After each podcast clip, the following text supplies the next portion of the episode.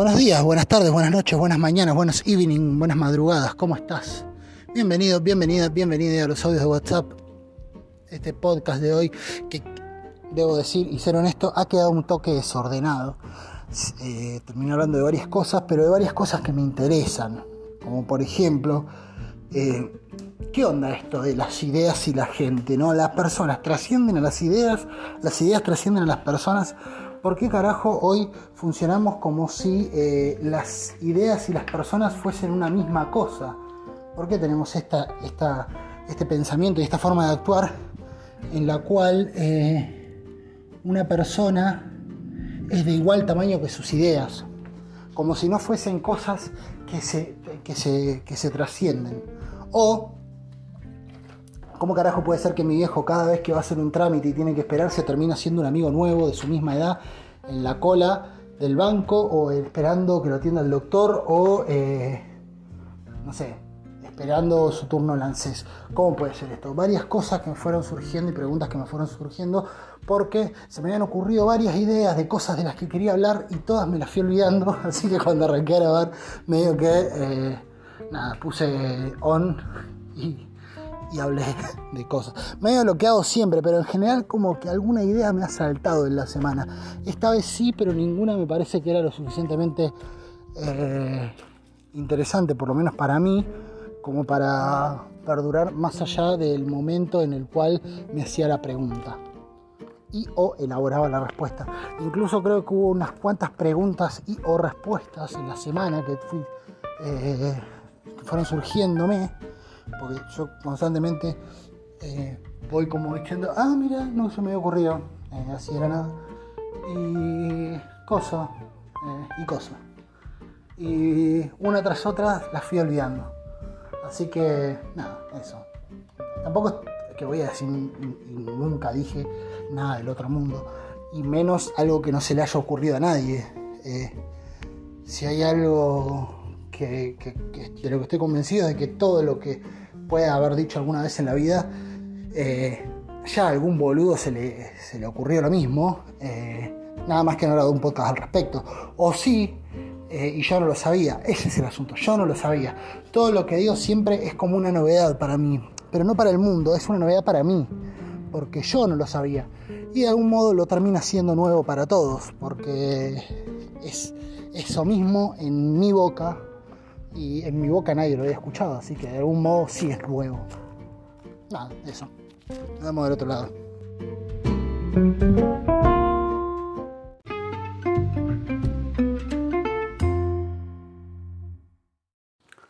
Cada ciudad tiene su centro y a la vez tiene eh, su suburbio, ¿verdad? Eh, por ejemplo, acá en Roca tenés el centro que podría ser Tucumán y Don Bosco, una, intersección céntrica de la ciudad, y después te vas alejando y a medida que te vas alejando va todo cambiando. Eh, los países asimismo tienen sus centros y tienen sus suburbios. Buenos Aires es el centro y las provincias somos los suburbios.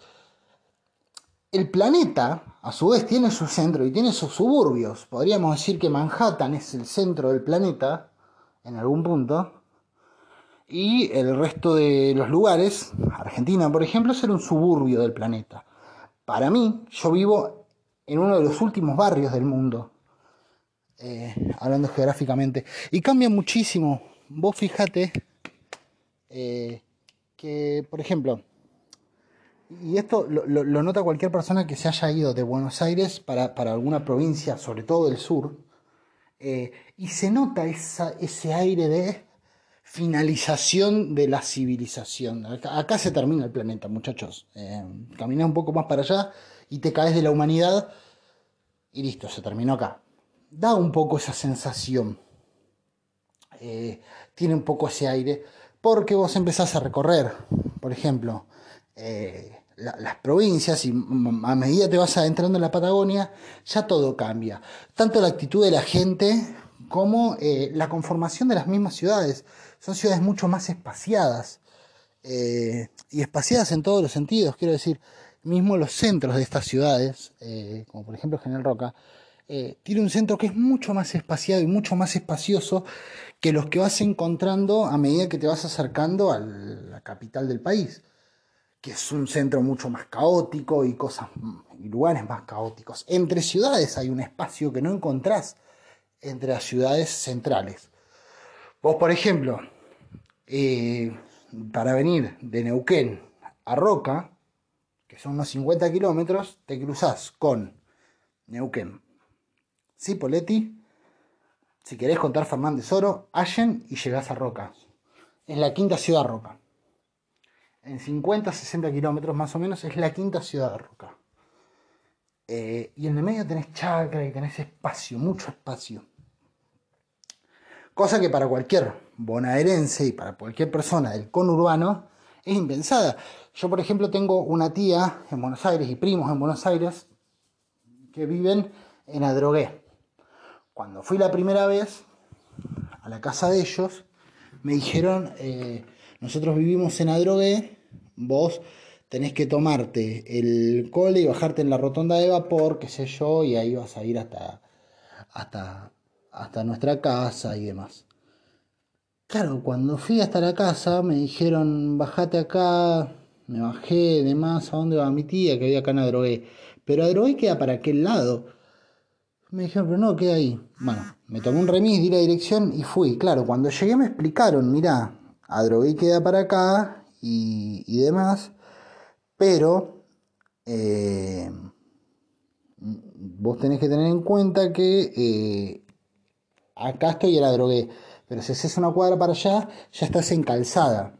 O sea, mi tía vive más en calzada que en Adrogué ella va al supermercado en calzada, ella eh, se baja, si va por el tren, se baja en calzada, eh, va al médico en calzada, eh, pero vive en Adrogué técnicamente. Esto acá es impensado, o sea, acá no, no haces este tipo de cosas. No, no, pasa tan alevosamente. Si bien justamente cuando, cuando estaba hablando de Entre Roca y, Neuquén, hay, hay, ciudades, si dije Cipoletti, y si querés podés contar a Fernández Oro, eh, y lo mismo podría pasar con Gómez acá, eh, que son pequeños barrios que fueron creciendo lo suficientemente como para tener su propia municipalidad o, sus propias eh, organizaciones, ¿no? no son más que cosas, son excepciones y cosas que pasaron medio de pedo, ¿no? No es que es una constante. Y a medida que te vas adentrando, el espacio es cada vez más grande porque está esa cosa de suburbio. Tiene esa cosa de suburbio. La Patagonia es el suburbio del mundo. Es el barrio más alejado del mundo, la Patagonia. Eh, a mí me gustaría ir alguna vez a alguno de esos lugares centrales. Me encantaría ir a Manhattan. Me gustaría estar en el Empire State eh, o en la Quinta Avenida y andar y saber que se siente que para donde sea que vayas hay mucho. No, no es que estás, se está terminando todo. Me encantaría saber eso. Eh, ver cómo es estar en el centro, ¿no? Ir cómo es ir al, a, los lugares centrales, a Londres, a París, em, cómo es estar en Beijing eh, o, en, o en Pekín, o cómo es estar en, em, no sé, la capital de la India, que desde hoy que me estoy tratando de acordar y no me sale. Eh, cómo es estar en esos lugares centrales. Yo vivo en un lugar, eh, como te digo, en un suburbio del planeta. Del mismo modo, que me gustaría conocer eso, porque cada vez que pienso en eso siento que em, de algún modo es como una forma de conocer un poco más todo, la humanidad y, todo en sí.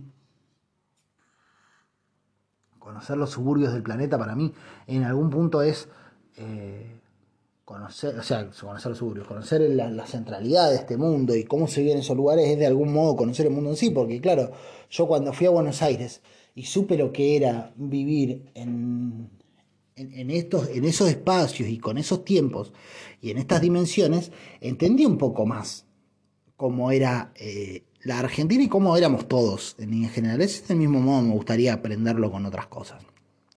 No tiene tanto que ver con conocer la cultura, sino con conocer eh, las condiciones en las que se vive y cómo esas condiciones afectan.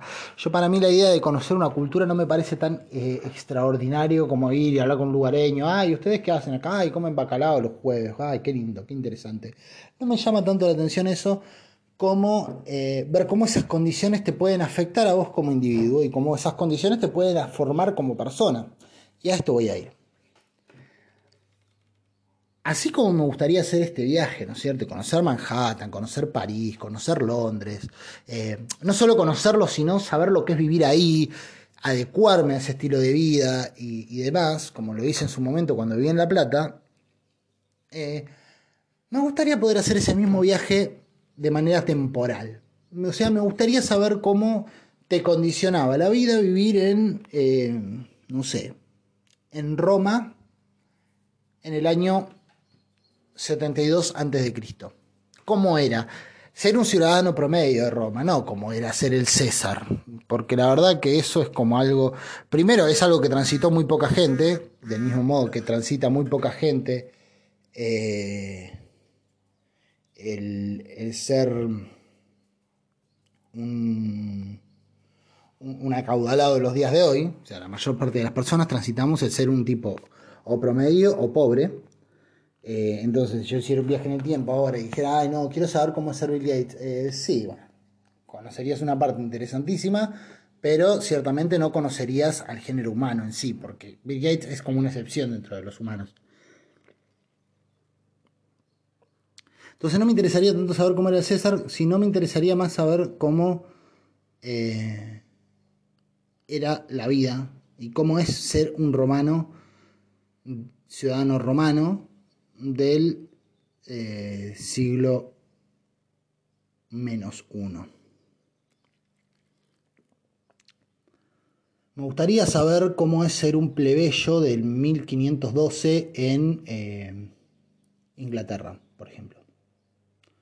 Me gustaría, o en, España, me gustaría saber cómo es eh, ser un ciudadano londinense de 1874. Eh, me gustaría saber cómo es ser un estadounidense, un tejano de 1895. Eh, me gustaría saber cómo es eh, vivir en Alabama en 1953. pero me gustaría conocer cómo es esa vida. Me gustaría saber cómo era convivir en esto, porque uno dice, bueno, pero no, era toda la gente, no, el, eh, todos más o menos somos iguales, tus decisiones, vos serías tal cosa. No me gustaría hacer el recorrido y conocer esa época y ver cómo era la gente de esa época, me gustaría ser un nacido de esa época y después poder hacer un cotejo de ver qué carajo me fue moldeando eh, a lo largo de todos los años. Eh, y cómo terminé siendo como soy. Porque yo me pasa una cosa, ¿no? Yo lo veo a mi viejo. Mi viejo tiene 65 años. El chabón tiene que ir al médico, por ejemplo. Con mi vieja lo mismo. O tiene que ir al banco y tiene que esperar. Y se sienta al lado de otro sexagenario o un septuagenario con dos o tres palabritas ya arrancan a hablar en el mismo idioma, pero alevosamente en el mismo idioma. Mi viejo tiene frases como, ah, los políticos dicen que, quieren eh, gobernar en beneficio del pueblo y, lo hacen en beneficio de ellos, en, su beneficio, en beneficio de su bolsillo, para llenarse los bolsillos. Tiene esas frases mi viejo. Y yo en los últimos dos años, se lo debo haber escuchado decir no menos de 427 veces esa frase. El tipo cada vez que lo dice lo dice como una novedad. Y si se lo escucha decir otra persona, porque lo he visto cuando otra persona lo dice, se lo escucha decir como si yo escuchara a Einstein hablar de la teoría de la relatividad, o sea, con la misma atención y le da el mismo grado de relevancia y de, y de, y de, y de novedad. Para él es una novedad, es algo totalmente... Nunca pasó, nunca nadie había definido a la sociedad con tanta precisión y a la política con tanta precisión como la persona que dijo eso para mi viejo. y sí, tiene razón, más vale, y empiezan. Y se dan la razón. Y opinan lo mismo, pero opinan lo mismo, ¿eh? Es tremendo, porque tienen la misma idea, es como si...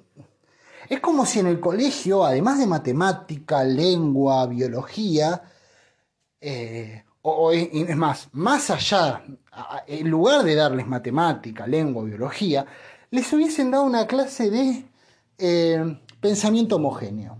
Chicos, hoy en pensamiento homogéneo vamos a ver la política. ¿Qué es lo que opinamos de la política de esta generación? Esto. Los políticos quieren hacer política por el poder para llenarse los bolsillos en beneficio de ellos. Ellos dicen en beneficio del pueblo, pero es en beneficio de ellos. ¿Estamos de acuerdo, chicos? Sí, estamos de acuerdo, listo. Juan, ¿para qué quieren hacer política los políticos. El beneficio de ellos, seña, para llenarse los bolsillos, pero ellos dicen que es beneficio del pueblo, pero es en beneficio de ellos. Bueno, tenés un 8 porque no lo dijiste en orden, pero lo dijiste bien. Eh, y así, ¿no es cierto? De fútbol. Estamos todos de acuerdo en que nos gusta el fútbol. No, a mí no me gusta, señor. Bueno, te vas a marzo. El año que viene volvé cuando te guste el fútbol. Bueno, ¿le gusta a todos los varones el fútbol? Sí, nos gusta a todos el fútbol. Buenísimo. Bueno, ¿qué opinamos, chicos, de fútbol? Y antes los jugadores no se tiraban al, piso, no, eh, no hacían, no, no, no, no, simulaban las faltas. Muy bien, eh, José, tenés un 10, listo. Agustín, eh, ¿qué tenemos para decir? Y las pelotas de antes eran más pesadas, las pelotas nuestras eran más pesadas, las pelotas de ahora son, son livianitas y tiran los centros para cualquier lado. Y, antes del centro los tiraban a la cabeza. Yo me acuerdo, Ratín cabeceaba con todo. Muy bien, tenés un 9. medio desordenado, pero lo dijiste que eso, ¿no? Y esa clase la probaban bárbaro. Y llegan al día de hoy y mi viejo, cada vez que tiene que hablar con un coetario en una eh, situación X, habla con una fluidez y con una naturalidad, entabla una relación de completo acuerdo que es tremenda. Claro, es verdad, también él le pasó mucho, porque acá se encuentra mucho con gente que más o menos le pasó lo mismo que él, que es lo mismo que él, tener que venirse de otro país a la Argentina, eh, tener que hacerse eh, fuerte y hacerse la vida eh, trabajando en la chacra, cosechando manzanas, armarse de a poquito su, lugarcito. La mayoría se fue armando su casita en el barrio, al principio era una casita chiquitita y después fueron avanzando. Más o menos ha sido la misma vida para todos. Son vidas repetidas, de algún modo. Y eso de algún modo para mí es tener las cosas en algún punto resueltas, en otro punto no, para nada, obviamente.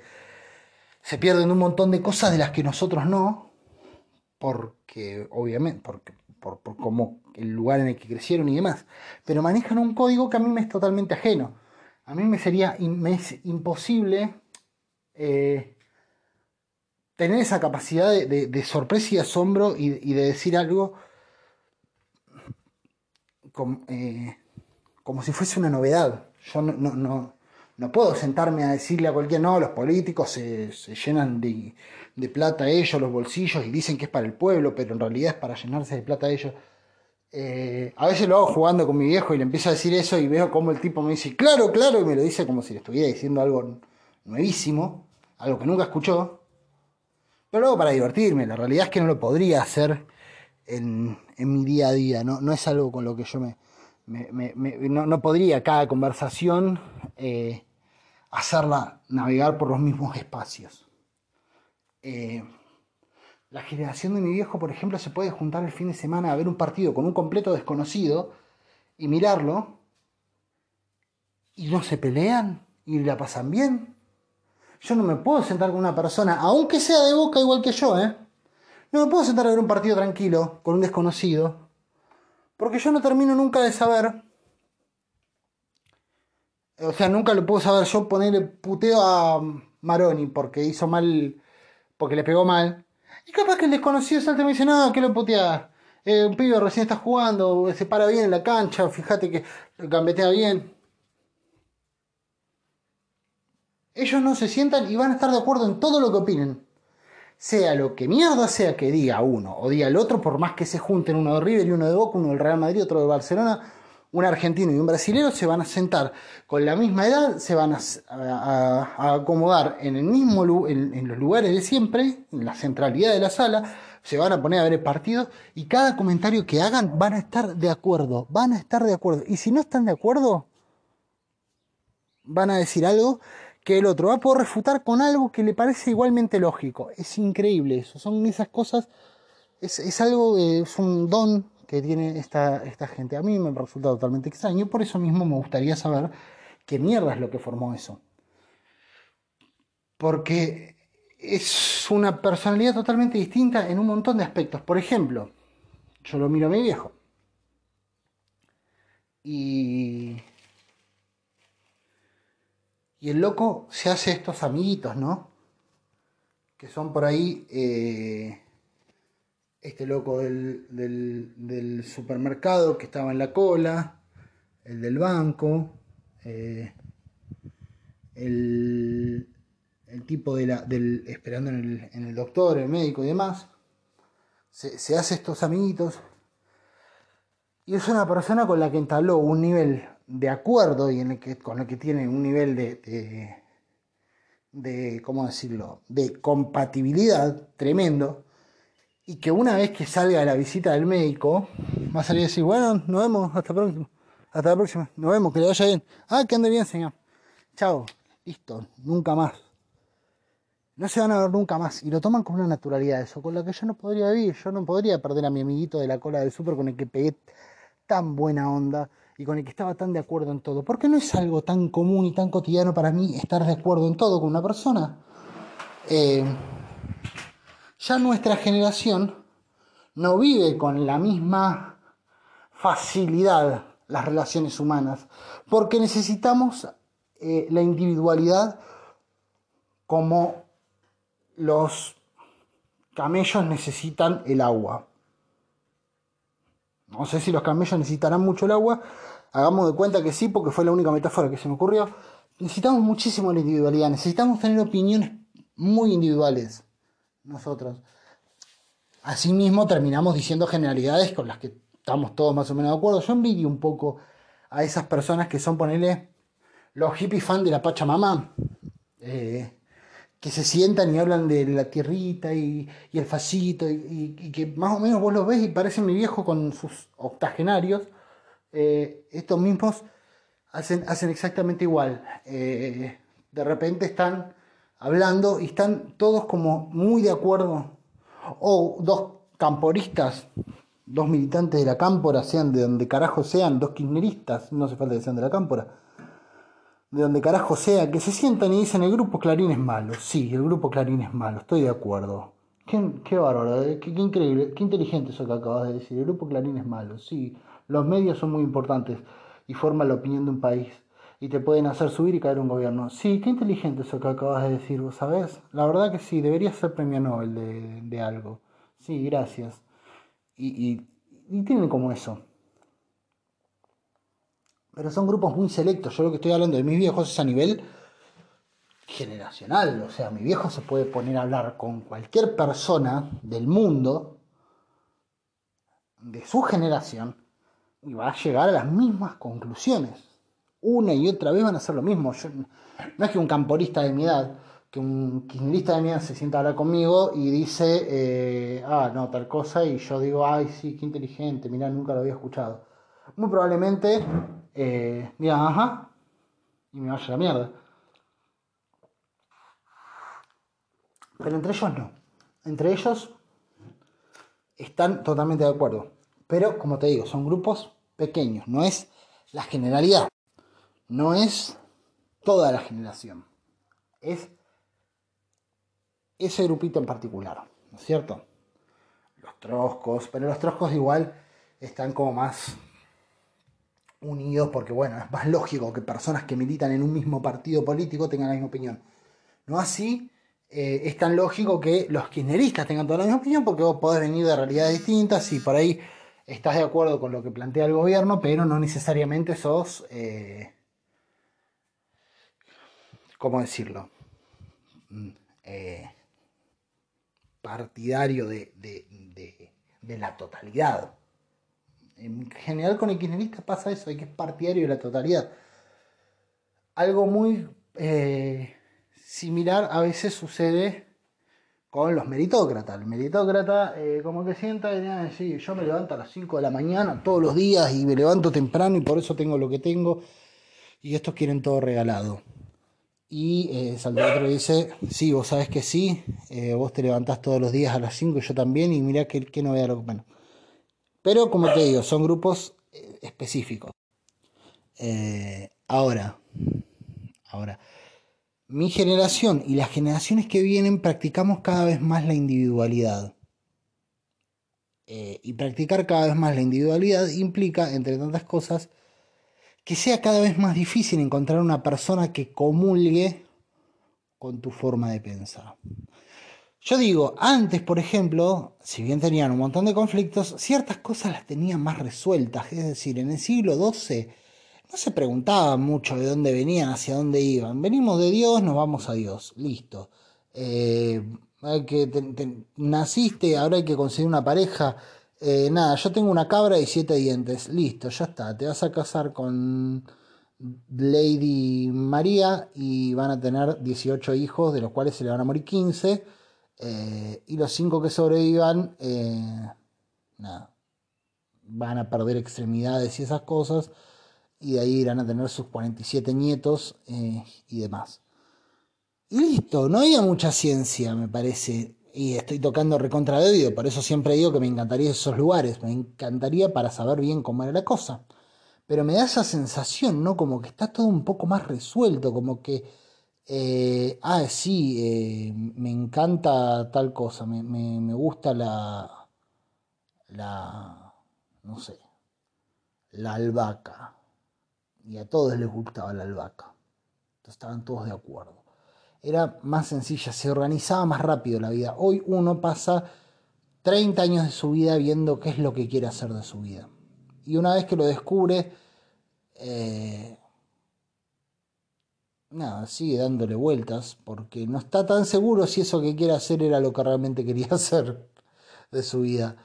Eh, y luego eh, ve que fracasa en eso, entonces se plantea abandonar. Y así pasa unos cinco años más de su vida descubriendo eh, lo importante que es la perseverancia. Y todo eso para llegar un día a los 40, 50 años y darte cuenta que tal vez un poquito triunfaste lo que querías, pero en líneas generales has más bien eh, gastado tu tiempo corriendo atrás del viento. Es increíble eso. Esta generación tiene esta complicación. No tiene las cosas tan resueltas, porque se abrieron muchísimas preguntas. Primero, somos la primera generación eh, masivamente atea o agnóstica de la historia. Es la primera vez y somos la primera generación que practica masivamente el agnosticismo. Es más raro ser cristiano que ser, eh, o ser de cualquier religión, es más raro que ser eh, agnóstico o ateo. De hecho, yo soy una especie de eh, excepción a la regla general de mi generación, porque yo soy cristiano. Ahora, el 90% de las personas que conozco, por no decir más, no cree en, o no practica ninguna religión. Eso implica que muchas respuestas que vienen con las religiones, mi generación no las tiene, las está buscando en otro lado. Hasta mis viejos y hasta incluso mi hermano, te podría decir, mi hermano es nueve años más grande que yo, yo tengo 32 años en 2020. Eh, mi hermano tiene 40 años en 2020. Hasta mi, mi hermano, mis viejos y demás, eh, en realidad 9 años, 41 años tiene mi hermano. Eh, todos practican la, em, el, cristianismo. Por ahí la generación de mi hermano medio que lo están poniendo en cuestionamiento, entonces para mí Dios no es esto, sino es esto otro y qué sé yo.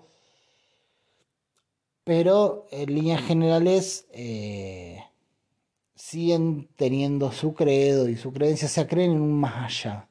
Nuestra generación es la primera generación eh, que ya no encuentra la respuesta en la religión, ni en creer en la vida después de la muerte necesariamente, sino que está buscando por distintos lugares. Y ya eso es un gasto de tiempo increíble. Yo creo que las, religiones traen muchas, em, ¿cómo decirlo? Muchas complicaciones a la humanidad, pero traen claramente un beneficio gigante que es una eh, ahorran tiempo.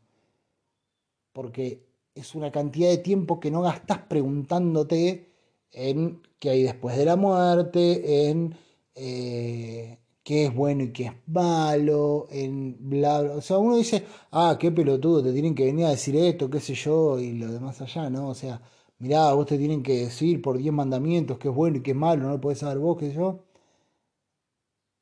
Y vos te das cuenta que es una moral mucho más definida. Digo, estés de acuerdo o estés en desacuerdo, no, es que estoy defendiendo lo que dice la religión. Pero es mucho más definida y se aprende mucho más rápido. Vas a catequesis un año o, un par de meses a los 10 años y ya está. Eh, te aprendiste todo. Sabes lo que es la moral, sabes lo que es lo bueno, qué es lo que es lo malo, sabes lo que va a pasar cuando te mueras, o, o por lo menos crees saberlo. Porque digo, cuando te mueras se te va a apagar el cerebro y listo. O sea, las respuestas te las tenés que dar acá para no perder tiempo. No es por otra cuestión. Eh, porque cuando te mueres de última te vas a enterar ahí. Y de última vas a tener todo el tiempo del mundo, vas a estar muerto.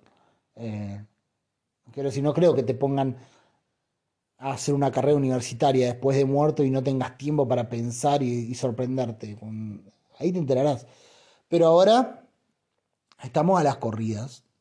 Eh, y tenemos un montón de cosas para hacer y no tener resuelto qué crees de la vida, qué crees de la muerte, es un problema. Obviamente trae sus buenos beneficios, que es, eh, es una generación que muchas trabas impuestas por una moral eh, arbitraria no las tiene. Y eso se agradece y uno se alegra por eso.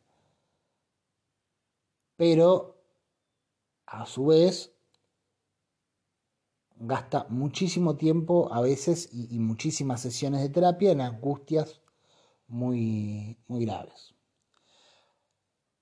No es algo que uno pueda evitar, porque no es algo que uno pueda creer o dejar de creer. Nuestra generación en particular dejó de creer en, en cualquier religión, no por una cuestión de elección, sino porque no le resultó verosímil. Vivimos en una época en la que eh, todo relato necesita cerrar por todos lados y eh, la religión no tiene eso específicamente, no es que se preocupa por cerrar todos los agujeros. ¿eh? Esto, viene esto, vos lo crees o no lo crees, punto. ¿Te gustó? Sí, encontrar las explicaciones a lo que falta entonces. Es como relleno, viste como cuando en el colegio te tomaban el examen y te ponían que completes la frase, usar la palabra correspondiente para completar la frase, bueno, más o menos eso. Eso es con la religión. Nuestra generación completamente atea tiene estas complejidades. Entonces no es una elección creer, ni es una elección dejar de creer. No.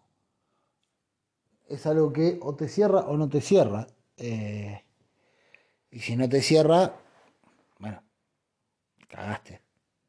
Eh, no vas a creer y punto. Y si te cierra, vas a creer. Eh, ¿Estoy repitiendo mucho lo mismo? Sí. Porque me están agarrando un par de puntadas en la cabeza bastante. Últimamente estoy como. Últimamente estoy hablando de los últimos años, estoy medio hipocondríaco. Entonces cuando me agarran esto así puntadas en la cabeza o los ojos y demás, me empiezo a poner nervioso de qué puede ser y pienso que me está por agarrar algo, un derrame cerebral o algo por el estilo. Y más si ponerle se me empieza a trabar la lengua o se me patina alguna palabra, eh, me pongo más nervioso. Lo mismo pasa con el tema de los infartos y demás. No he tenido ni un asomo de infarto hasta acá, gracias a Dios, en mi vida. Pero eh, siempre tengo miedo de que, de que esta sea la primera vez. Retomo con el tema. A lo que iba con esto es a que eh, no es una elección. creer o no creer. Es algo que te pasa, o te cierra o no te cierra. Eh, encaja en tu, en, tu cabeza, o sea, te, te, te, gusta la teoría, te, te, te, da las respuestas que buscabas o no te las da y no hay forma que puedas hacer algo eh, para, para, evitarlo, no podés eh, forzarte a creer como no podés forzarte a no creer. Eh, quiero decir, podés ir a la iglesia a la fuerza y decir, ah, yo creo y que en realidad no creas. Pero en realidad lo que te estás forzando es a ir a la iglesia y eso es lo que estás logrando. No te puedes forzar a creer algo. Del mismo modo que no te puedes forzar a querer a alguien. Es como cuando te pasa que de chiquitito notabas que tu viejo quería más a tu hermano y vos decís, ay, qué forro, ¿cómo va a querer más a un hijo que a otro? No es su culpa, el chabón no elige a quién querer, le sucede. Eh, y punto. Yo te lo hablé una vez con mi vieja y me acuerdo que me dijo, y sí, pasa que el primero es especial. Obviamente quería más a mi hermano que a mí, la chabona. Pero bueno, no le voy a echar la culpa porque no lo elige ella. Siempre lo, digo esto, lo, que le podría echar la culpa si la loco hubiese hecho diferencia, no sé, si a mi hermano le hubiese dado una educación y a mi otra, si a mi hermano le hubiese dado eh, una ropa y a mi otra, pero que a mi hermano lo quiera más o lo quiera menos, eh, que a mí no es algo que está en su poder definir, es algo que le sucede y punto.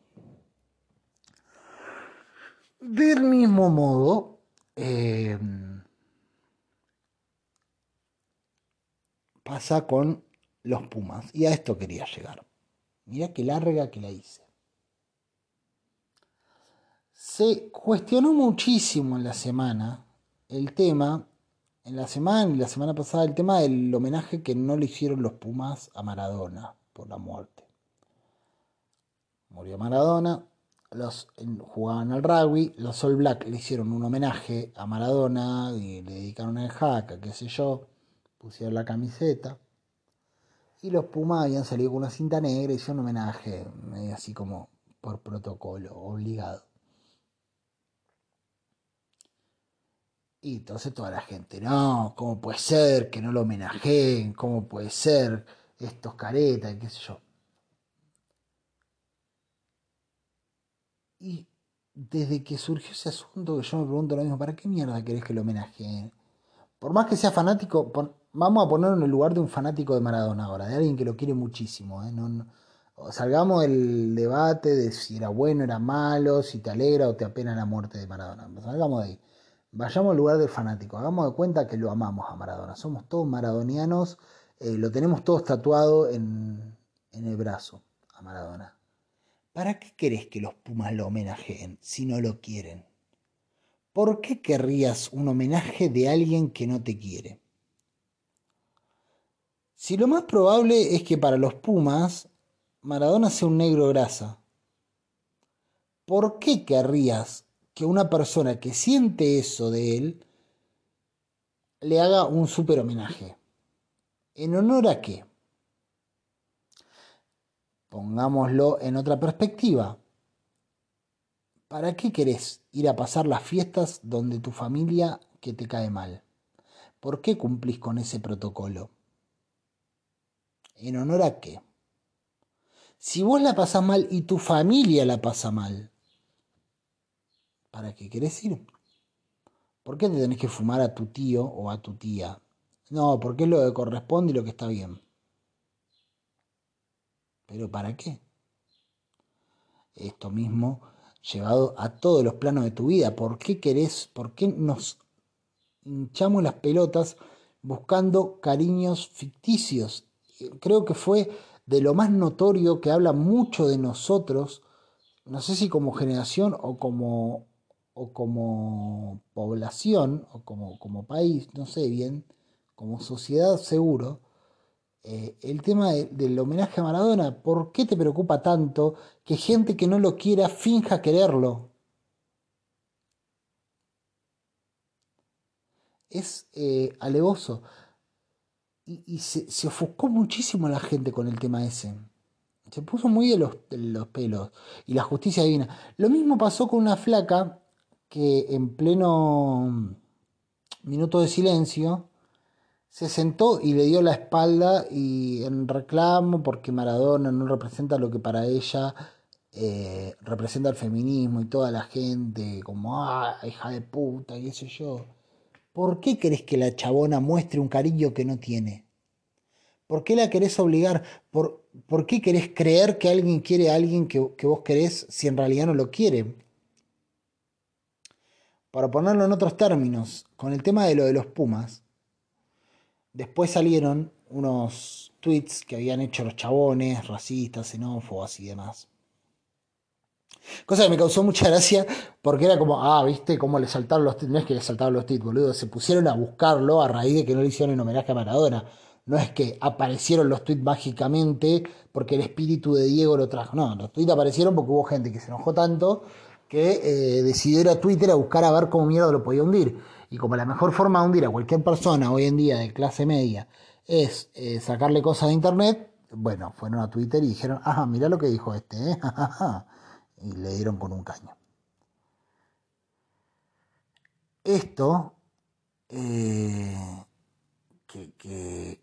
que, pasó con el tema de los tweets, a mí me causó muchísima gracia en el sentido de que eh, primero que lo, vieron en un lugar de justicia divina que no era, ¿viste? Es como cuando el, el cura decía, no, porque me, acuerdo, me acuerdo, por ejemplo, una, vuelta, yo, iba a una iglesia evangélica, y, cuando iba al pastor y oraba por vos, ¿viste? te ponía la mano en la cabeza y te oraba, y que tiemblan todos esos, a ese tipo de iglesia iba yo.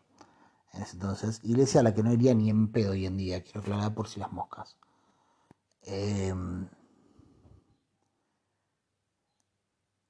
Y, y yo iba, viste, y el pastor separaba a toda la gente, el pastor te oraba y vos sentías cosas, viste, y decía, no, porque mirá lo que siento, siento que el espíritu, entonces el pastor decía, sopla espíritu, sopla, eh, y sopla en esta persona, sopla en, en, tu hijo, Espíritu Santo, y la persona se caía y lloraba, y bla, bla, bla. Y vos decías, wow, mirá, se siente que sopla el Espíritu Santo. Y un día, no sé por qué me dio por ir y, agarré y ya que estaba, abrí los ojos mientras el chabón, porque obviamente estás ahí con los ojos cerrados, orando y demás, entonces te, te encontrás con Dios y, y todo. Em, y mientras el chabón decía, no, mirá, eh, oraba, ¿no? Hija, sopla, el Espíritu Santo de, de Dios sopla en ti eh, y te va a transformar y a partir de ahora decreto que viene. Y cuando abro los ojos, el chabón decía eso y con el costadito de la boca hacía y le soplaba la cara. Entonces, claro, era como que sí, como que no, porque quiero decir, el chabón no es que lo ocultaba a la gente que soplaba. Si vos abrías los ojos lo podía ver y el chabón no te iba a decir, ah, no, no, eh, me agarraste justo. Te iba a decir, bueno, es como para reforzar esta idea y soplar. Pero vos estabas con los ojos cerrados. Y si pasaba, pasaba. o sea, si vos querías creer que era el Espíritu Santo, eh, nadie te iba a detener. No iba a salir el loco corriendo atrás tuyo. ¡Eh! Pare, pare, hermano Sergio, hermano Sergio. Eh. Quiero decirle que lo que sintió usted fue yo soplando. No, no fue el Espíritu Santo, era yo. Eh, nada, para que se quede. Para que vaya a su casa con todo. Con, con todos los elementos para poder considerar lo que usted quiera considerar. No, si vos salías diciendo, ay, sentí el soplido del Espíritu Santo, el chabón no te iba a decir, no, era yo el que sopló. y era muy cara dura. Eh, no duré mucho más tiempo en esa iglesia, ¿no? Claramente, porque, claro, o sea, vos decís, eh, pero no le hacía daño a nadie. Eh, y, no, a ver, no le hacía daño a nadie eh, directamente, pero estaba basado en... Eh, estaba basado en, una, en un engaño solapado. Si lo enganchabas, no se iba a hacer el boludo de, ay, no, qué sé yo. No es que le podías hacer una cámara oculta con eso, pero si no lo enganchabas y lo querías creer, como te diga, no te iba a detener. El chavo no iba a salir a, desmentirte lo que vos querías creer. Eh, vos querías creer que era el Espíritu Santo, era, punto. Esa era la idea. Entonces, entonces, entonces, entonces. Eh, esto mismo con el tema de Maradona. O sea, si vos querés creer que fue la justicia divina de Diego que hace caer a todos los que no lo homenajean, allá vos. Fue un boludo que se puso a buscar en Twitter.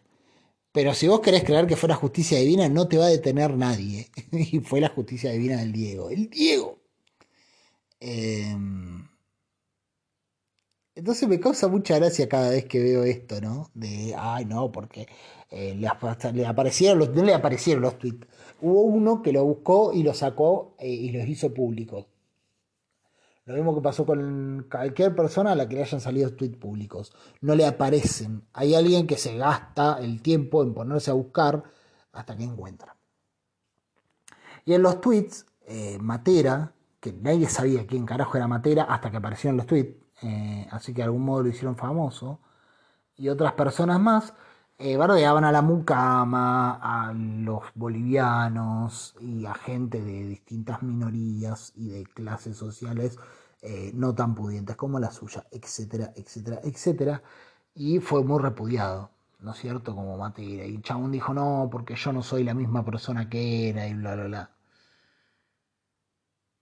Y la gente lo que realmente desea es, primero desea dos cosas. La primera es que... Em, nada, como que, como que pague por su culpa y dentro de lo posible que sea con dolor. Si pueden terminar eso en suicidio o en que alguien lo mate, yo creo que en el fondo termina habiendo como una especie de, de gusto, ¿no? Como que todos van a echar la cabeza y van a decir qué tragedia, pero en el fondo van a decir como, bueno, se la ganó, sí, ¿eh? eh entonces, como un poco eso. Y por otro lado, está la idea de el único consuelo que hay para esas personas es que el chabón jamás hubiera escrito eso. Cosa con la que no estoy de acuerdo, porque yo no sé si quiero a esa gente escondida. Yo no sé si está tan bien esto de salir con el Twitter a decir, ay, mirá lo que dijo. Y por ejemplo, en su momento, durante un, rato lo habían suspendido de los pumas, como que ya no eran más pumas, eran, no sé, cualquier otro felino menos un puma. Eh, o un jaguar, porque tampoco podían. Eh, pero no, como que les costó, viste, su lugar en los Pumas, Matera ya no era el capitán, etcétera, etcétera, etcétera. Muy, muy dolida la gente. Por cierto, me causó mucha gracia porque muchas de las personas, muchos de los que escuché decir eso, eh, me acuerdo de Recondo, por ejemplo, que decía, estos tipos, yo a mí me encantan los Pumas, pero estos 15 nunca más me van a representar y todo, no estaban tan ofuscados con que el chabón hubiera querido rapar al empleado, la revisar el bolso cuando se iba de la casa, sino eh, estaban enojados eh, principalmente porque no habían homenajeado a Maradona. Y como decía el otro día, esa costumbre de mierda que tenemos de agarrar a la víctima y ponerla como escudo para justificar lo que realmente nos molesta, como cuando saltaba la gente, cuando murió Maradona, a decir, porque Maradona era un gordo drogadicto, eh, ah, jaja, gordo drogadicto y borracho, y además era un pedófilo, como que claro, como lo que en realidad vos te jodió siempre fue que el tipo fuera drogadicto y qué sé yo, pero como que sabes la que es irrefutable, la que nadie te puede contestar es la de que era un pedófilo, porque Maradona se drogó, es como es su vida. Bueno, si quiere meter éxtasis, que se meta éxtasis, nadie te obliga eh, a hacer lo mismo. En cambio, lo otro sí es grave y es eh, incontestable, no hay forma de contestar eso. En esto pasó lo mismo, era como, oh, no me representan estos tipos, que le fue a la empleada que no que, la, revisan cuando sale del country la empleada y que creen que los bolivianos no pueden tener un iPhone. Eh, estos tipos no me representan y que además encima, para colmo, no hicieron el homenaje al Diego. Eh, claro, lo que te jodió fue que no hicieron el homenaje al Diego, no todo lo otro. Lo otro que dijiste, eh, te hubiese chupado bien un huevo si los tipos le hubiesen hecho un homenaje lindo a Maradona. Cosa que me resulta, eh, ya me empieza a incomodar bastante este tema. Lo primero, ¿no? La gente que quisiera que eso no hubiese existido, ¿no? Porque el, único consuelo es que eso no hubiese existido. Yo no quiero que esas cosas desaparezcan, o sea, que el tipo lo suspendan por el tweet. No quiero que pase eso en sí. O sea, no está del todo mal que lo suspendan, capaz, qué sé yo porque es como no avalar eso. Pero yo no sé si quiero que esa gente deje de tuitear esas cosas. Porque a mí no me cambia la vida que un tipo escriba o no escriba lo que piensa. Me cambia la vida que ese tipo eh, pueda replantearse lo que piensa. Y no se lo replantea con un scratch. Ese es el asunto con todo esto en general. El scratch no hace que una persona se replantee su forma de pensar las cosas. Yo no sé cuál será el, método para que una persona se replantee eh, la forma en la que ve el mundo. No, no conozco ese, ese método, no, no sé cuál es. Pero claramente el scratch no es, porque el scratch lo que hace es que la persona es como salir en bolas a la calle y que se te vuele la toalla, ¿no? Salir a bañarte, salir a la toalla, a la calle y se te vuelve la toalla. No es que empezás a pensar, ay, no, ¿por qué tendré tanta vergüenza de mí? No, te tapa los huevos enseguida, va la mano a los genitales y a todas las partes censuradas eh, históricamente y las tapas. No te pones a pensar y a a ver, charlemos, ¿por qué tenemos este problema? ¿Qué me hizo a mí salir con la toalla si sé que esto está... No, no hago un aprendizaje de todo eso, directamente voy y tapo. Lo mismo pasa cuando encuentran los tweets viejos de alguien que dijo tal cosa esa persona va y tapa eso y dice, no, yo no es lo mismo. Y en realidad hace todo lo posible para que el momento pase rápido y salir de ahí. Se replantea lo que pensaba. No soy quien para juzgarlo, no tengo la verdad en todo esto, pero creo que no. Yo calculo que no. Si tuviera que hacer una apuesta diría no. La verdad no. Creo que nadie se replantea eh, la forma en la que ve el mundo por... Eh, que lo hayan enganchado con un tweet. Más bien, la gente lo, lo que hace es tapar ese tweet, lo que hace es hacer todo lo posible para que ese momento pase rápido, pide perdón. Eh, los pedidos de disculpas no ayudan en nada, por ejemplo. A mí la verdad que me chupa, o sea, si me hicieran una cosa así, que ah, de repente saliera algún boludo a discriminarme así a las que te criaste porque sí, con total impunidad, yo no sé si querría la disculpa de esa persona, no sé si estaría pensando, ay, no, quiero que se disculpe conmigo. Para nada que no me ayude nada su disculpa, o sea, no me cambie un carajo que el chavo me pida perdón. Si yo ahora fuera de alguna de las minorías, si yo fuera empleado doméstico, por ejemplo, ay, perdón, ¿eh? no me Ahí está. Si yo fuera empleado doméstico, eh, no querría que se disculpe. O sea, no es que no querría, me chuparía un huevo porque no me cambia la disculpa del chabón.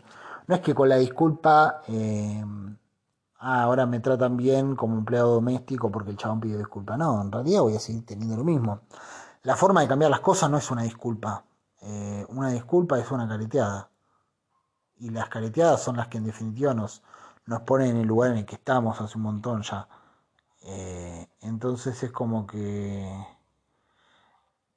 cuando empiezan con esa, viste, de que no, bueno, que se disculpe, que yo no, puede ser que no haga una disculpa, en el fondo como que siempre termino pensando en lo mismo, porque carajo eh, les importa tanto que esa persona eh, se disculpe, porque está claro que no es, es como para cerrar el tema en general, no es para realmente cambiar porque quiero que esa persona cambie, quiero que sirva para que reflexionemos. La reflexión siempre cuál es? Eh, siempre termina siendo dos cosas. Cuidado con lo que tuiteás, no cuidado con lo que pensás. O, cuidado, o replanteémonos lo que pensamos. No, cuidado con lo que tuiteás, cuidado con lo que pones de modo público, cuidado con lo que haces público. No eh, empecemos a ser más conscientes a la hora de pensar. Entonces ya desde el vamos va mal, va, mal rupiado esto. Va, como el orto. O sea, si la, la conclusión a la que llegamos es que hay que tener cuidado con lo que hay que decir, es una cagada. Y cuando la conclusión también es, todos tenemos un muerto en el placar, eh, y todo, eh, ¿por qué pues jugamos tanto? O sea, nosotros también decimos tal cosa.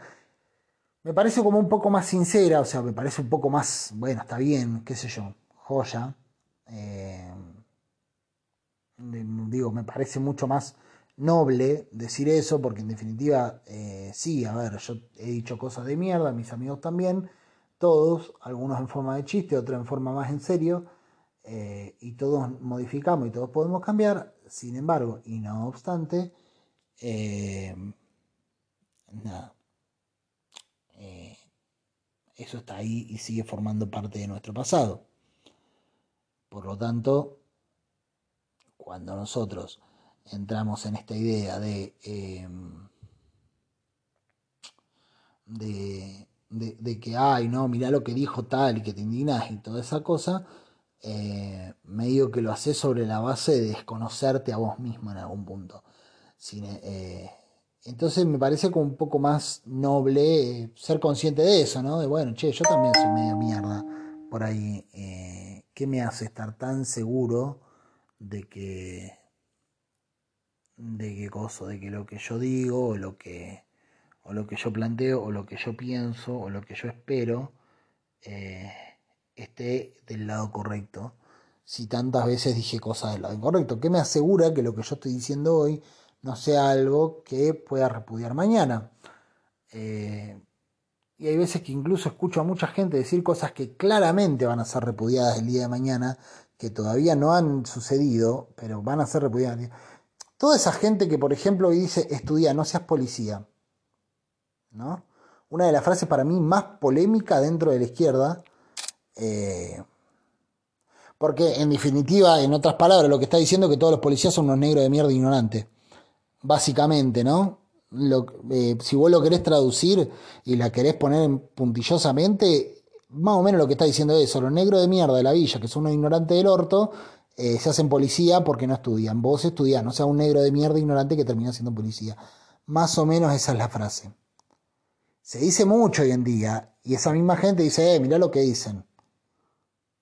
En dos o tres años esa gente va a ser repudiada cuando empecemos a caer en cuenta de las cosas que decimos amparado a veces en que estamos del lado correcto. ¿Qué sé yo? La tiro. Como una, cosa que se me ocurre por ahí, ¿no? Eh, no sé. Así con varias. Así con varias. Eh, el, el caso es que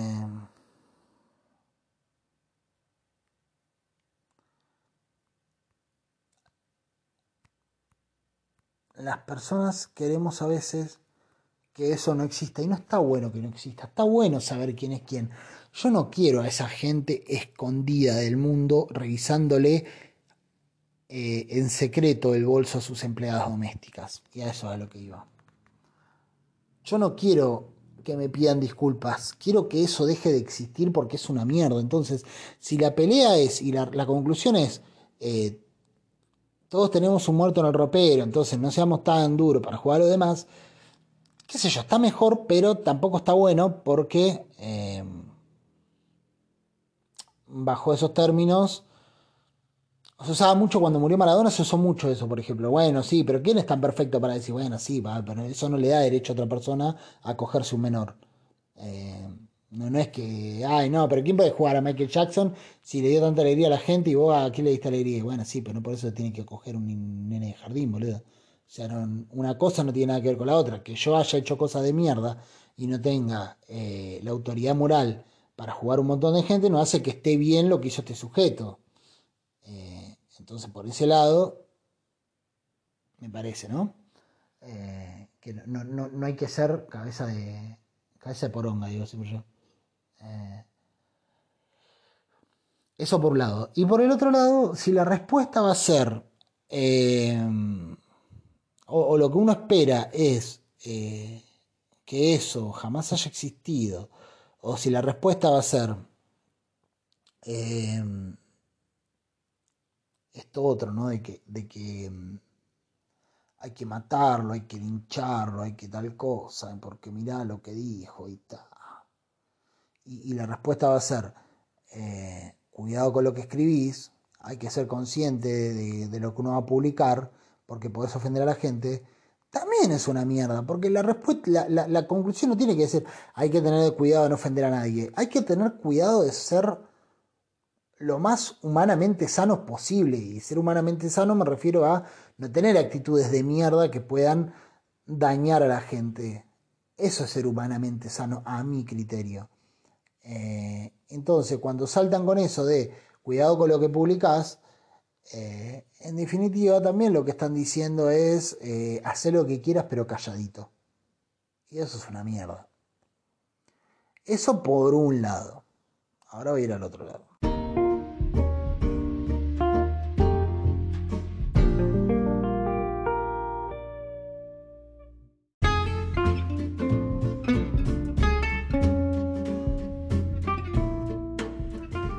Al otro que quería ir es al tema de que a los días surgieron eh, tweets que tenían otros personajes famosos que eran más queridos por la gente de, que, había matado a los Pumas.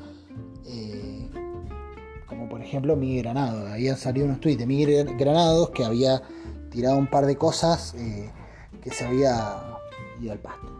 Entonces fue como, bueno, pero ¿quién es la misma persona? Hoy que hace 20, que hace 5 años, y cómo cambió la sociedad, y antes eso estaba permitido, qué sé yo, en cambio cuando era lo de los Pumas, era una cosa mucho más de eh, visceral, ¿no es cierto? Porque obviamente Miguel Granados nos cae mejor que los Pumas, del mismo modo, eh, tal vez los que eran eh, defensores de los Pumas, a Miguel Granados lo mataban, y a otra piba, no me acuerdo quién era la otra piba, a Miguel Granados lo descuartizaron, y a los Pumas era como, eh, bueno, pero ¿qué lo va a jugar si el loco deportista? Por Y esa doble vara me parece una cagada. Y, vuelvo al, mismo tema de la otra vez. Me pasa mucho con el tema de Maradona. Yo Maradona, como decía en el, programa anterior, en el podcast anterior, no sé cómo carajo se llama, yo Maradona lo, padecí la, muerte de Maradona, lo lloré, digamos, se cayeron eh, unas cuantas lágrimas, cosa que no me pasa nunca cuando se muere un famoso, con Maradona sí me pasó, me puse triste y demás, y dije, al Dios lo voy a extrañar un montón, qué sé yo, pero eh, al mismo tiempo no quería hacerme el boludo con cosas que eh, también significó el chabón surgió mucho cuando murió Maradona esto de, y bueno, pero ¿quién está en la capacidad moral? ¿Quién puede juzgar eh, a otra persona por lo que hace? ¿Quién, eh, ¿Desde qué lugar nos ponemos en esa, ese discurso que surge mucho cuando son ídolos populares que se mandan cagadas? Eh, pero que son una verga, porque en definitiva, con ese criterio, yo tampoco podría juzgar a ningún golpeador que salga en la tele. Porque desde qué lugar me voy a poner a juzgarlo eh, tan perfecta es mi vida que yo lo puedo juzgar.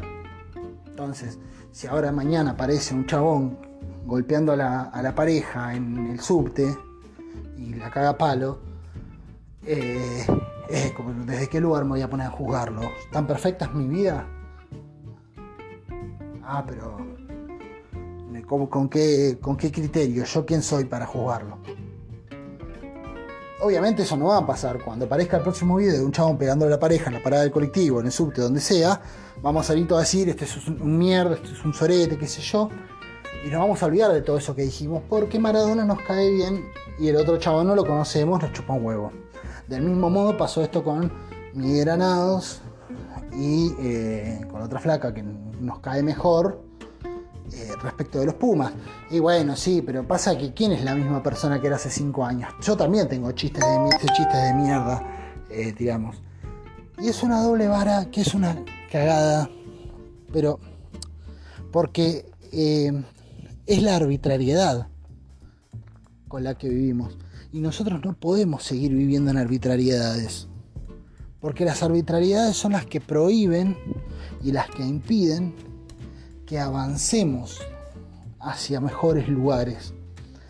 No vamos a terminar nunca, por ejemplo, vamos a hablar de la violencia de género en este caso, no vamos a terminar nunca con la violencia de género si somos arbitrarios a la hora de definir quién debe y quién no debe ser juzgado, quién debe y quién no debe ser castigado. No vamos a terminar con eso. ¿Por qué?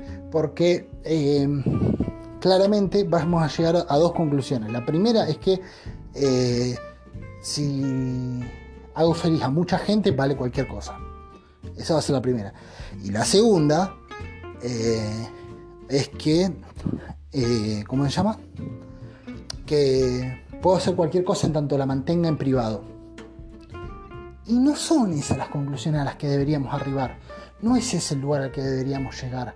Deberíamos estar en otra situación, deberíamos llegar a otras conclusiones.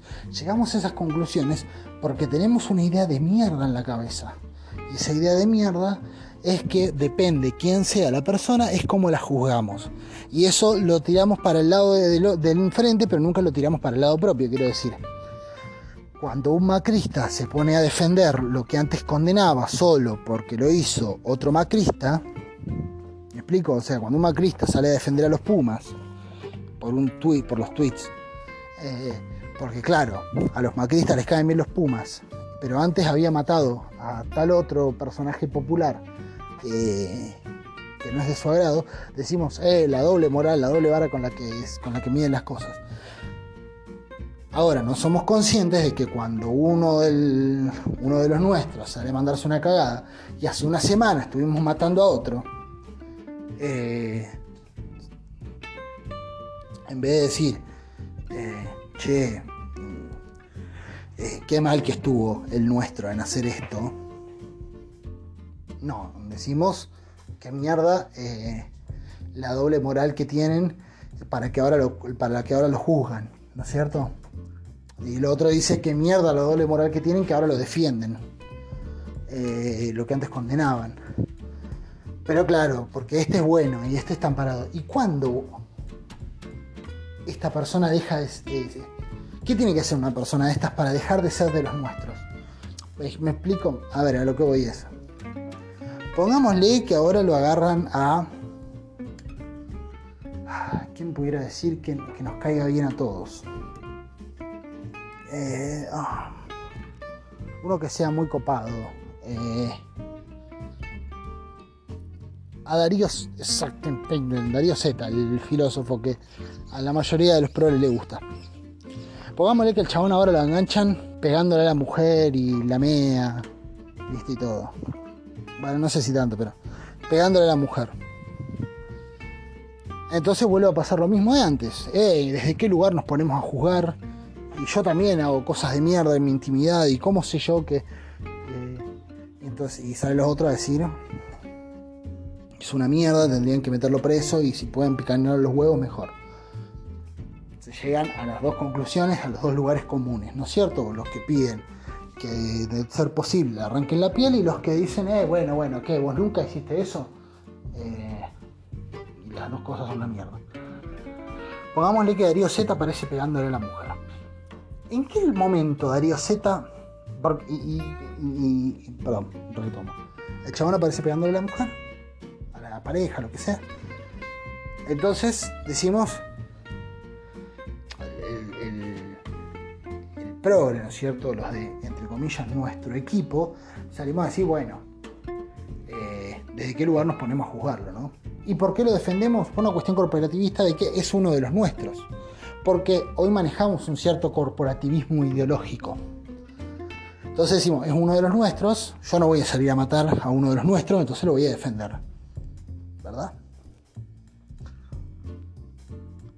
¿En qué momento deja de ser uno de los nuestros? ¿Qué tiene que hacer para dejar de ser uno de los nuestros? Y esa es la pregunta a la que voy. A eso es a lo que voy de la arbitrariedad con la que nos manejamos. Que si nosotros nos seguimos manejando con esa arbitrariedad, quiero decir, o le perdono todo a todos, o, le perdono ciertas cosas, o se las perdono o no se las perdono. A esto es lo que voy. Eh, las cosas o son perdonables o no son perdonables. No puedo, una vez, y se lo escucho decir a gente muy copada esto, ¿eh? que un día sale a decir, bueno, pero viste, ahí se muestra cómo son y la clase a la que representan, con el tema de los Pumas, y cuando sale Miguel Hernández, bueno, ¿quién no tiene una cosa escondida que no le gusta? ¿No es cierto? O los reviento o los, o los perdono una de dos, sea quien sea, porque si no, esa arbitrariedad me hace preguntarme un momento, ¿en qué momento deja de ser uno de los míos? ¿Qué tiene que hacer esta persona? ¿Sencillamente me cae bien? ¿O es porque no quiero dar el brazo a torcer y no reconocer que, eh, que nada, que defendía gente que tal vez no merecía ser defendida? ¿O que me equivoqué? ¿O reconocer que no tengo que ser tan fanático de las personas porque la vida privada no la conozco. Entonces yo puedo defender una idea sin decir es Dios. Vuelvo al tema de Maradona cuando decía no, el Dios más humano de los humanos. Esa pelotude. No es el dios más humano de lo humano, es un ser humano que hizo cosas extraordinarias. En el caso de Maradona. En el caso de Darío Zeta, por ejemplo, un chabón que me cae copada la forma en la que piensa. Es un tipazo, que es lo que se dice siempre, no, es una persona tan linda. ¿Qué sabe si es una persona linda el chabón? Lo mismo con todos, ¿eh? y en esto me voy a meter con el tipo que más eh, calidez me transmite desde su discurso. Yo qué sé si Charlie es una persona re linda o no. En el vivo, en el día. Yo sé lo que cuentan, puedo saber lo que dicen mil documentales, puedo saber tres mil anécdotas de lo más íntima de Charlie. Yo no sé cómo es pasar un día con el chabón. Yo no sé cómo ha sido de choto eh, para la gente que le ha pasado mal con el chabón. Yo lo que sé son versiones de su intimidad. No conozco su intimidad. El día que Charlie salga con el con el cuerpo de un infante en el baúl de su auto, yo no puedo salir a decir, no, bueno, ¿quién no hizo? No, tengo que decir que es una mierda. Y tendría que ser lo suficientemente consciente de decir, por más que me cueste un orto, ¿eh? porque la verdad que a mí a veces me da la sensación de que el chabón, por, por, lo que escucho y por las canciones y demás, me da la sensación de que el chabón lo conociera en persona. A veces me da esa sensación, pero tengo que saber disociar la sensación de la realidad. Eh, pasaba lo mismo con el tema de Silvio. Yo me acuerdo, yo conocí a una chabona que mi profesora de canto en realidad tenía una alumna que había ido a Cuba y se había hecho amiga de la esposa de Silvio, de la, de la hija de Silvio Rodríguez. Y contaba que el chabón era re violento y le pegaba a la, a la mujer y demás. Entonces yo una vez, siempre que me hablaban de que no, porque Silvio es tan buena persona y yo que lo conozco y bla, bla, bla, una vez eh, siempre comentaba esto, ¿no? Porque es como, era lo, que desde ese momento, porque yo así lo miré siempre mucho, desde ese momento aprendí que eh, una cosa es que tu discurso me guste y lo puedo recontratomar, y si no lo corroboras con acciones, no te voy a defender, pero no por eso tu discurso me va a dejar de parecer poco válido. Son dos cosas diferentes, a mi criterio. Lo que decís defender y después cómo lo defendes. Quiero decir, si al día de mañana estoy, tengo un trabajo, ¿no es cierto? Y en ese trabajo nos sindicalizamos, o sea, nos nucleamos en, un sindicato, entonces sale el jefe de los sindicatos a decir, eh, Eduardo tiene que ganar más y todos los que están en puesto de Eduardo tienen que ganar más porque están ganando muy poco y se vienen las fiestas y el sueldo no les alcanza, eh, yo voy a decir, el chabón tiene razón y es un capo, aguante, sí, vos estás peleando por nosotros, que yo si después al otro día el chabón lo descubren que le vende merca a los chicos de un jardín de infantes, yo voy a decir, chabón, sos una mierda, pero no por eso voy a decir, no, entonces me tienen que bajar el sueldo. No tiene nada que ver una cosa con la otra. El, individuo defiende una idea siempre que lo trasciende y que es por sobre el individuo. La idea nunca es eh, el individuo en sí mismo. La idea no está a la misma altura del individuo. Todas las ideas nos trascienden. Todas las ideas que defendamos nos trascienden. En este caso, si el chabón sale y dice, eh, eh, hay que subir el sueldo, qué sé yo, porque no le alcanza, no va a dejar de tener razón, haga lo que sea que haga con su vida. Ahora, y eso no me va a hacer decir ah, no, como el chabón quiere que me suban el sueldo, está bien que le venda merca a los pibitos de este, de este jardín. Porque bueno, que no tiene nada para decir. No funciona así, o no debería funcionar así. Funciona así en realidad, pero no debería funcionar así. Bueno, yo me acuerdo que comentaba esto de Silvio siempre, que lo aprendí ahí, y una vuelta le comento a una piba, eh, para como una chabona feminista, viste, y todo, le comento esto, y me dice, eh, como te decía, le comento esto, ¿no? Que me había comentado el profesor que yo, y me dice, no, no te lo creo. Y un montón de veces llegamos al tema y siempre me decía lo mismo, yo nunca te lo voy a creer porque yo siento que lo conozco. Y me parece tremendo, me parece tremendo. Me parece tremendo que una persona no pueda disociar. Porque esta chabona no sé si seguirá pensando lo mismo. Ha, cambiado el mundo desde ahí hasta ahora y era chica en ese momento y hoy es más grande, entonces ha variado todo. Pero si sigue pensando igual, eh, me parecería tremendo que la chabona eh, no pueda creerle a alguien algo que dice y algo que acusa, solo porque se está metiendo con alguien que admira mucho y que la representa mucho. Me parecería tremendo que el día de mañana caiga una chabona a decirle, eh, mirá, Juanita, pongámosle, me cagó a palo, me cagó a palo Lisandro Aristimuño. La chabona es fanática de Lisandro Aristimuño y dice, no te creo, no te puedo creer porque él es tan sensible y yo siento que lo conozco. No lo conoces, no tenés la más puta idea de quién es ese individuo. No pasaste una hora de tu vida con esa persona. Podés haber visto mil documentales, haber visto mil cosas y no saber quién es. Es difícil, es muy difícil, porque hay veces que hay gente que posta creemos que conocemos. Insisto, a mí siempre me pasa eso con Charlie. Yo escucho y me da la sensación de que el chabón lo, lo entiendo, lo conozco, sé quién es. Ahora, soy muy consciente de que me puede muy tranquilamente pasar algún día, si lo conozco en persona, de pasar un rato de mierda con el chabón y decir, esta persona es una cagada y no es nada de lo que yo creía. Por más que haya visto mil documentales donde gente muy cercana a él me contó un montón de anécdotas y haya visto mil entrevistas donde el chabón decía un montón de cosas muy copadas. Yo un montón de veces les mentí a mis profesores eh, y les hice creer que eran personas que no era para salir bien librado de cosas. Imagínate si el chabón no le va a poder hacer una entrevista. Con esto no estoy diciendo que Charlie sea una mierda, sino que eh, es muy factible encuentre con cosas que no me gustan algún día con el chabón. Y ese día no quisiera estar del lado de los que no son capaces de defender a quien debe ser defendido por el simple hecho de que no quieren admitir de que se hicieron una película o que creyeron algo de alguien que en realidad no era. Tampoco con esto estoy diciendo que porque esta persona pueda tener sus cosas de mierda, niegues todo lo ocupado que pueda tener. Quiero decir, Charlie, por ejemplo, en su momento, eh, en, una, en un recital, palabras más, palabras menos, un poco más acá, un poco más allá, le terminó salvando la vida a una flaca que iba a ser secuestrada por, los militares. Eh, una flaca que iba a ser secuestrada por los. iba a ser chupada por los, por los, milicos acá durante la dictadura, en un recital de él, y el chabón. Eh, hizo notar la situación e hizo que, eh, que se fueran los chabones sin que pasara nada. Lo que dice la, historia es que se la estaban llevando a la loca, el loco vio eso, hizo que el iluminador apuntara hacia esa parte le dijo al chavo, mirá, somos 500 y vos, y, vos sos uno solo, vos decidís qué haces. Nosotros vamos a ver qué hacemos y dicen que el chabón la, dejó y se fue a la mierda. Le salvó la vida al chabón. Yo no voy a negar eso si el día de mañana Charlie aparece... Eh, pegándole una patada en la cabeza a una viejita de 70 años. Ahora, tampoco voy a decir, ay, no, bueno, ¿quién no hizo nada? Algún día, si Charlie lo hace, porque sí, efectivamente está haciendo algo que es una mierda. Eh, y está mal.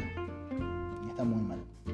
Esa arbitrariedad con la que vivimos es la que no nos permite avanzar, porque si nosotros saliéramos de esta arbitrariedad y pudiéramos decir, sin soltarle la mano a la gente, y eso es importante también, porque no es soltémosle la mano, es aprendamos a juzgar el hecho independientemente de la persona sin que esto implique eh, excomulgarlo de un lugar. Recién decía yo, ¿en qué momento deja de ser de los nuestros? ¿No es cierto?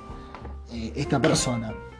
Eh, porque hasta, hasta dónde le aguantamos o, o, qué tiene que hacer para dejar de ser de los nuestros si el chabón aparece pegándole al hijo de 5 años, eh, ¿cuándo, deja de ser de los nuestros el chabón?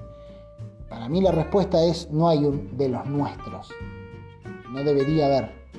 Yo sé que hablo mucho de mi equipo y demás, y cuando, cuando digo eso me refiero a la gente que más o menos expresa ideas parecidas a las que yo trato de expresar. Em, pero la realidad es que no debería haber un corporativismo en todo esto, no debería haber un de los nuestros, no debería haber un problema para admitir que hemos defendido o hemos querido cosas o gente que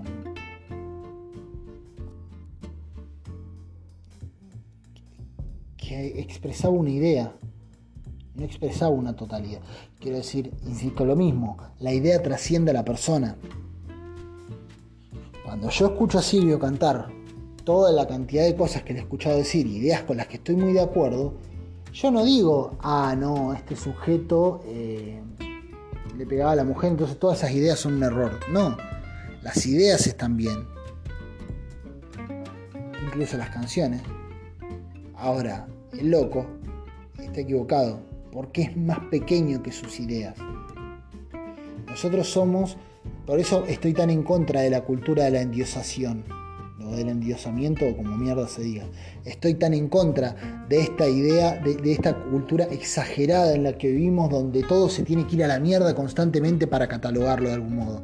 Yo no puedo decir Messi jugó un buen partido, tengo que decir que Messi eh, opacó a las estrellas con el lateral que hizo. Y vos decís, eh, ¿no te parece que te está yendo a la mierda con tu, con tu afirmación? ¿No te parece que es un poco mucho eh, decir esto? Y y la verdad que sí, te está yendo la mierda. No hace falta que todo lo catalogues tan allá arriba.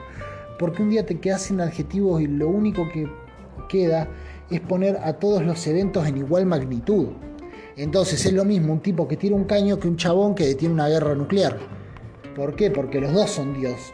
Y si los dos son Dios, eh, nada, o sea, estamos siempre rondando lo mismo. Por eso estoy tan en contra de esta cultura de la endiosación y del endiosamiento, como carajo se diga.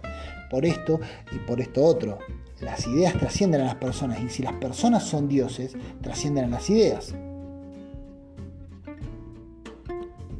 Y no debería ser así, porque en el momento que el dios se nos muere, se nos muere la idea con el dios. Para que no muera la idea, no tiene que existir ese dios. A no ser que estemos seguros de que no se va a equivocar pero con ningún individuo estamos seguros de que no se va a equivocar. Por eso los dioses son dioses y las personas son personas. Los dioses son individuos, ideas ya terminados, no tienen la posibilidad del error. El Dios no se puede equivocar, porque el Dios no se equivoca porque no vive en esa situación. La persona sí, la persona puede ir y fallar y hacer y acá, porque no está terminada la idea de un Dios ya está, ya está culminada, no se le agregan más cosas. A la persona se le vienen agregando cosas hasta que se muere. E incluso después de muerto a veces va descubriendo episodios de su, de su intimidad. Entonces, eh, cuando nosotros estamos tan hincha pelota con el tema de que no, que, este es Dios y que el otro es Dios y que tal cosa y que el Dios más humano y que bla, bla, bla, bla, bla, y hacemos que la persona se iguale a la idea que expresa, lo que hacemos es darle eh,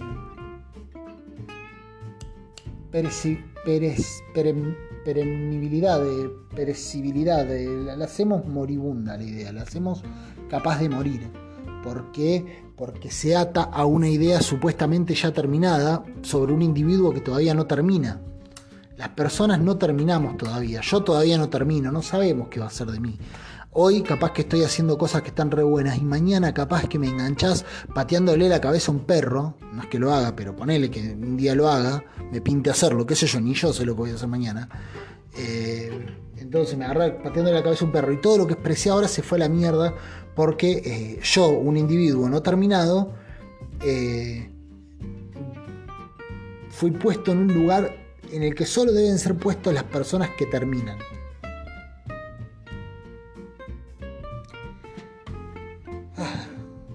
Para hablar de esto. En un momento con más tiempo, porque me arranqué en un lugar y me fui a otro totalmente distinto. Pero básicamente sería esto. Dios, cualquier Dios, es una idea ya finalizada, es un sujeto finalizado. Dios ya terminó, ya hizo todo y lo juzgo en base a lo que ya pasó. La persona todavía no terminó, yo no termino, eh, Alex Ubago todavía no termina, Susana Jiménez no termina, Marcelo Tinelli todavía no termina vos todavía no terminás. Entonces, yo no puedo ponerte en el mismo lugar a una idea que ya es un concepto, no te digo terminado, pero que ya tiene una cierta perpetuidad, que vos y yo no tenemos. Entonces, cuando ponemos las cosas en ese lugar divino, al que solo tienen que llegar los procesos y los sujetos ya acabados, sin la posibilidad de modificarse, sin la posibilidad del error, sobre todo del error, no del error entendido como el error dentro de lo que yo concibo, sino el error como entendido dentro de la como el error entendido como la contradicción. Cuando yo creo que la persona no puede entrar en una contradicción es cuando hago eh, que todas sus ideas y todo lo que expresa puedan ser perecederas y puedan morir con su propio endiosamiento. Nosotros hablábamos, no, Maradona, el Dios contradictorio y, perecedero, porque es un Dios que muere y es un Dios humano eh, y, con contradicciones. Y eso es un humano, un ser con contradicciones, que se equivoca, que se embarra, que es un humano, no es un Dios. Entonces no pongas pelotudeces, porque ¿qué pasa? El chabón enarboló un montón de ideas que estaban muy buenas, pero que para mucha gente murieron con el ser humano. Murieron en el momento que murió el Dios. ¿No es cierto? Y así pasa con todo. Así pasa con todo. Todo lo que endiosamos muere. Inevitablemente un día y con él mueren todas esas ideas. Porque lo único que debería ser imperecedero en cualquier individuo son sus ideas, porque las ideas nos trascienden. Y si nosotros nos queremos igualar a nosotros mismos y queremos igualar a la gente que queremos a las ideas que expresan, estamos cometiendo un error. La película B de Venganza, en un momento el personaje protagonista decía, las ideas son a prueba de balas. Eh, y es genial, porque es verdad, o sea, una idea no la podés matar con un disparo. Ha quedado más que claro en la historia eso. La única forma de matar una idea es igualar a la persona que la expresó a la misma idea. Es la única forma de matar una idea. Si yo igualo al individuo que expresó una idea con esa idea, ah, lo estoy diciendo como el orto. Si yo expreso una idea y a mí me ascienden a un lugar por sobre el humano, que es el lugar que, ejerzo, el lugar que tengo, las personas somos, somos seres eh. Y dentro de esa racionalidad hicimos todo un quilombo que es esto, ¿no? La vida racional que vivimos, la razón y la importancia del pensamiento y las ideas y demás. ya está, ya estamos en esa salsa, no nos queda otra que, que, vivirla. Ya está. La cagada ya no la mandamos. Ahora vivimos en el plano de la razón. Vivimos en ese mundo. Viviendo en el mundo de la razón y como vivimos hoy en día, somos los únicos seres hoy en día que habitan la Tierra capaces de crear cosas que nos trasciendan a nosotros. Un león no puede hacer algo que trascienda al león. El león, como mucho, lo único que puede hacer es eh, aparearse con una leona y crear otro leoncito que lo va a igualar. Pero no puede hacer algo más grande que él mismo. Las personas sí podemos tener ideas y generar cosas que nos trasciendan. Quien hizo la Torre Eiffel hizo algo que lo trascendió. Esa persona ya se murió y la Torre Eiffel va a seguir acá por mucho tiempo. Los que hicieron las pirámides hicieron algo que duró milenios más que ellos. Del mismo modo, eh, Karl Marx, cuando escribió El Capital, hizo algo que era más grande que él. Eso quiere decir que si Karl Marx pedía pizza de ananá, eh, ¿el capital dejaba de tener el valor que tenía? No, Karl Marx iba a ser un pelotudo que comía pizza de ananá y el capital iba a seguir teniendo el mismo valor, porque la idea es más grande que Karl Marx. ¿Por qué? Porque Karl Marx no es Dios, no es algo imperecedero y no es algo terminado. Dios es una idea ya finalizada. No existe un Dios que, no, que no esté finalizado. No existe un Dios en construcción. Por más que nos digas el Dios eh, cristiano es un Dios inmortal que sigue vivo, no es un Dios que no esté finalizado en el sentido de que no puede incurrir en contradicciones. Porque ya lo dibujamos perfecto, decimos, estos son los parámetros de Dios, esto es lo bueno, esto es lo malo, hacerse la paja está mal, eh, ayudar al prójimo está bien, que eh, ayudar a una viejita a cruzar la calle está bien, robarle a tu vecino está mal, eh, no sé, comer sandía con vino está mal, leer la Biblia está bien, listo, esos parámetros Dios no los va a trascender. Dios no va a incurrir en una contradicción ni en un error, ya está terminado. Ya se finalizó esa idea. Y esa idea, y eso no está abierto, ese ser no está abierto a cambios, no va a modificarse. Es un Dios, sus preceptos son interminables. Yo, como ser humano, estoy abierto a cualquier cambio. Yo hoy te digo esto. Capaz que el día de mañana te diga, mira, olvídate de todo lo que te dije, lo único, lo único importante es cagar en público. Y vaya e invite a gente a que nos juntemos en una plaza para cagar en público porque es nuestra forma de liberación. Y eso no lo sé yo. yo no lo sé yo, mirá que lo vas a saber vos. Entonces, si vos me pones en un lugar de Dios, me, estarías poniendo en el lugar de algo que no se modifica. Y yo me puedo modificar todavía, no estoy terminado. Es como la cuarta vez que repito esta idea, porque todas las veces me parece que lo digo mal, por eso lo, lo he repetido tanto. Yo no soy tan grande como para ya estar finalizado. Yo soy pequeño, pequeño. Yo soy chiquito. Tengo este límite, tengo esta existencia. Abarco hasta acá, nada más. Y mañana puede pasar algo que haga que yo sea totalmente distinto y eh, plantee cosas que no tienen nada que ver. Entonces, entonces, como dicen los franceses, eh, yo soy modificable todavía, no estoy terminado. Las ideas, sin embargo, son algo que si bien pueden ser modificadas, tienen una perpetuidad, porque ya traen una matriz. Si yo digo, matar a la gente es malo, por ejemplo, más allá de que el día de mañana podemos llegar a la conclusión de que, bueno, hay algunos casos en los que eh, tal cosa, en líneas generales siempre nos vamos a manejar dentro de ese parámetro. Matar a la gente está mal. Por ahí vamos a llegar al caso de, bueno, sí, pero matar para que viva otro eh, eh, puede estar bien en algunos casos. Sí, bueno, sí, puede ser que encontremos excepciones, pero vamos a manejar otro parámetro.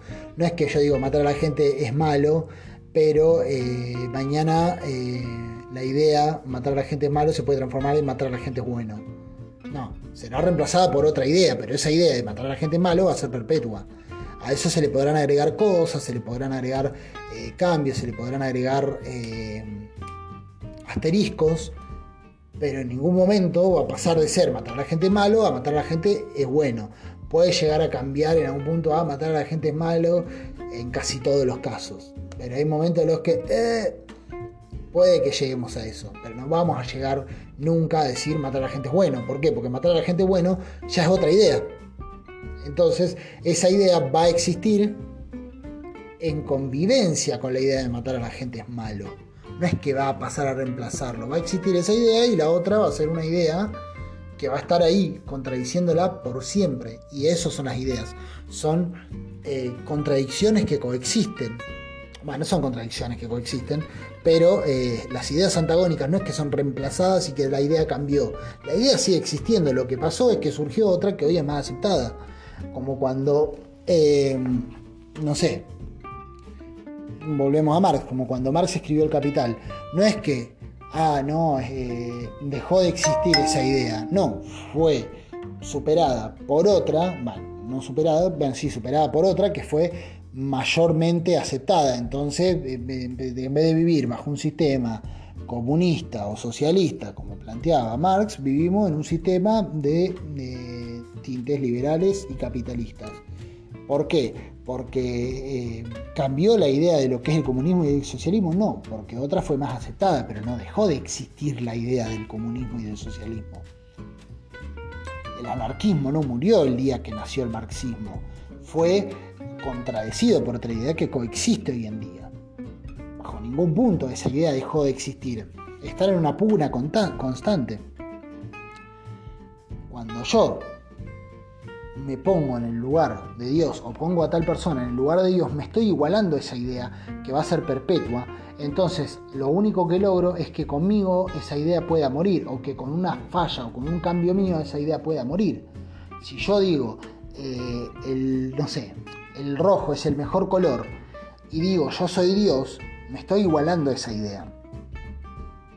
En el momento que yo empiezo a usar el verde, y deje de usar el rojo mayoritariamente, esa idea va a morir conmigo. No va a existir más el rojo es el mejor color. Va a existir eh, Eduardo, el ser que dijo esto y en realidad pasó tal cosa. Por eso estoy en contra de esos endiosamientos. Me fui a la mierda, no tenía nada que ver con lo que estaba hablando. Lo quiero a mi viejo, aguante la gente de la otra generación que puede encontrar temas de conversación en un enchufe y estar de acuerdo, porque siempre están de acuerdo. Eh, y nada, los Pumas a veces juegan bien, a veces juegan mal. No hay que ser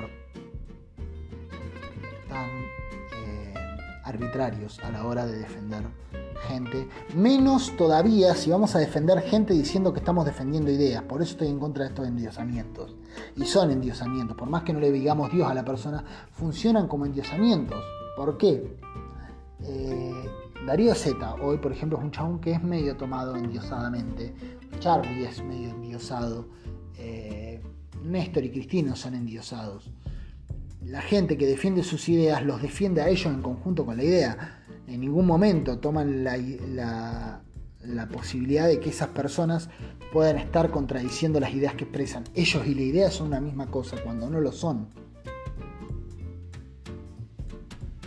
Entonces lo único que hacemos es que el día que muera esa persona, y con muerte no me refiero a la muerte física, sino a la muerte en la contradicción, el día que esa persona muere a la contradicción, el día que esa persona muere al error, no al error eh, en el sentido más técnico, más, ¿cómo decirlo?, eh, más literal de la palabra, sino al error en cuanto a hacer algo completamente distinto a lo que vos decías que era lo correcto. El día que esa persona incurre en el error, eh, o sea, esa persona muere, la idea muere con él. Esto no debiera ser así. Hoy en día estamos en este punto porque somos unos pelotudos, básicamente. Eh, y porque encontramos la forma perfecta de autocancelarnos a nosotros mismos. Nada, eso. No. Si quiero, nos vemos del otro lado.